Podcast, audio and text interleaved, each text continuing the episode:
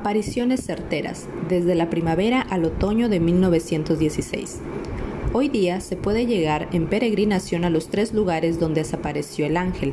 Estos lugares son Loca do Cabeco, Roca del Cabezo, donde fue la primera y tercera aparición, y el Pozo del Ángel, al fondo de la casa de Lucía, donde fue la segunda aparición del ángel.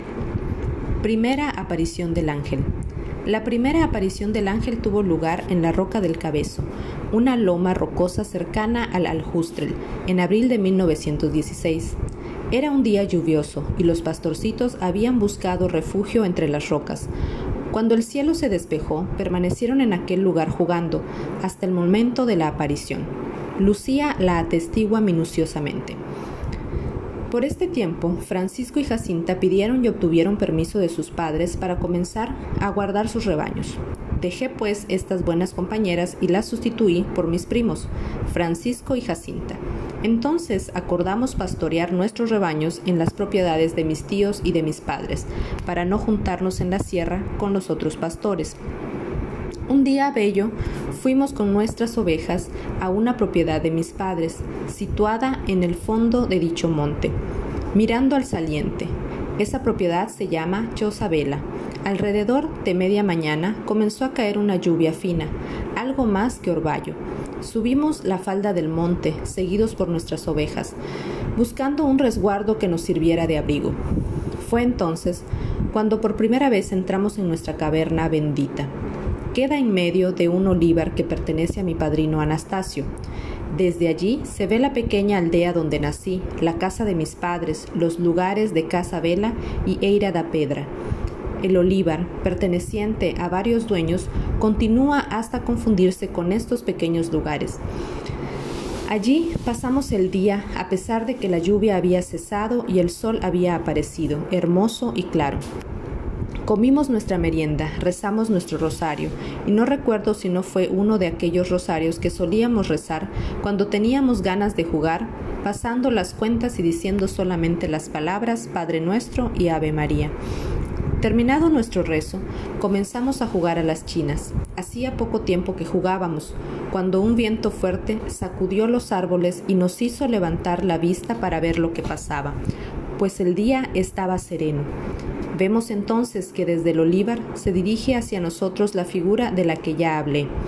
Jacinta y Francisco aún no la habían visto, ni yo les había hablado de ella. A medida que se aproximaba, íbamos divisando sus facciones. Un joven de unos 14 o 15 años, más blanco que la nieve. El sol lo hacía transparente, como si fuera de cristal, y de una gran belleza. En su memoria cuarta, Lucía también describe esta primera aparición del ángel añadiendo otros detalles interesantes. Me parece que debía ser en la primavera, alrededor de mayo de 1916, cuando el ángel se nos apareció por primera vez en nuestra roca del cabezo.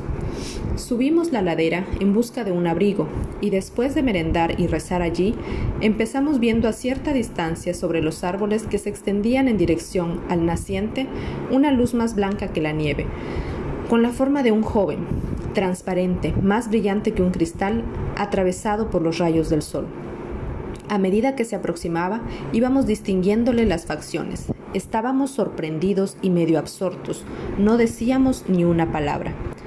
Al llegar junto a nosotros dijo, No temáis, yo soy el ángel de la paz, orad conmigo.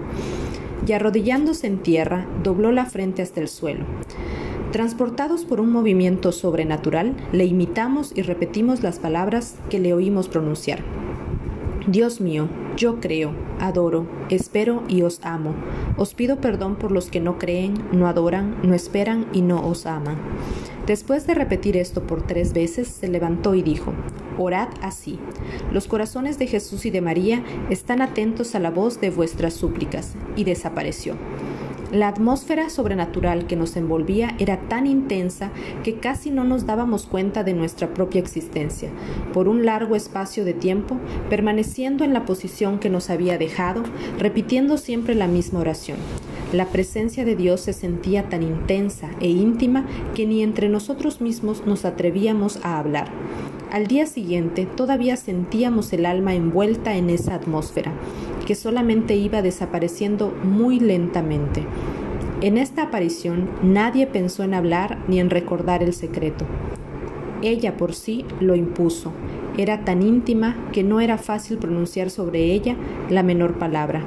Nos hizo tal vez mayor impresión por ser la primera tan manifiesta.